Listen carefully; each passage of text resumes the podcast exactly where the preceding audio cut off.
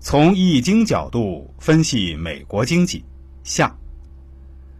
其实，面对仍然没有摆脱的经济危机，回流制造业不是美国的本意。美国要回流的是经过经济危机之后那些具备生机的优质的制造业，是相对能耗比偏低、技术含量偏高的制造业，而不是回流全部外迁的制造业。另外，美国应该是暂时性的回流初级加工业而已，并且通过技术改造后，仍然要不初级的加工业外迁其他国家。至于是中国还是东南亚或者非洲等国，这个就不一定，因为从美国经济结构中可以看到，回流全部的活属性的初级加工业是没有必要的，也是不允许的。美国的第三阶段的金融属性的高级制造业是美国的一个强项。虽然这一点也面临着很多国家有力的竞争，但是美国在此阶段的竞争力仍然不可撼动。军工方面，因为近年没有较大的区域紧张局势，虽然叙利亚仍不稳定，所以美国军工的优势也没有足够的发挥。关于这一点，美国会在日后的几年内加大地区紧张局势推波助澜，其中包括南海局势，有争端就有军工采购需求。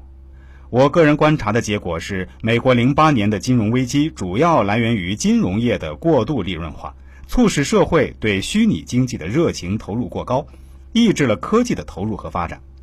美国的精加工业出现了被德日赶超的局面，虚拟经济的过热也带动了房地产的过度繁荣，最终是反过来伤害了金融业。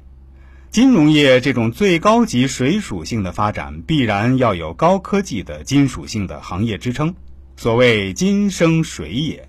而反过来依赖土属性的房地产，则会造成土克水，最终受伤害的还是水本身。所以，零八年经济危机造成了不少的金融破产事件。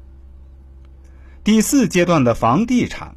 在美国的大部分时间内得到了正常的发展。自金融危机以来，一旦美国房地产恢复到温和慢涨的常态中时，说明金融危机的影响基本消除了。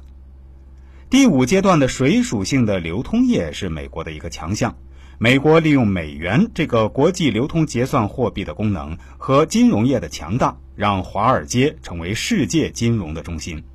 美国几个大型连锁超市和连锁快餐业之所以也能够做大做强，无不是与其强大的国际间流通能力和企业流通理念息息相关。一个做不到自由流通，就无法强大。反过来讲，一个企业之所以能强大，必然要有高科技的金属性来作为基础，加上水属性的流通能力才行，二者不可缺一。下面我再从美国国旗的颜色来推断一下吧。我们看到，美国国旗主要有三种颜色：红、白、蓝。在五行中，红色为火，白色为金，蓝色和黑色都属于水。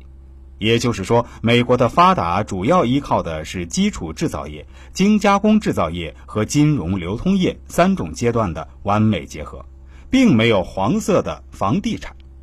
这个难道是天意吗？还是仅仅一种巧合？其实这个并不重要，因为答案已经在您的心中了。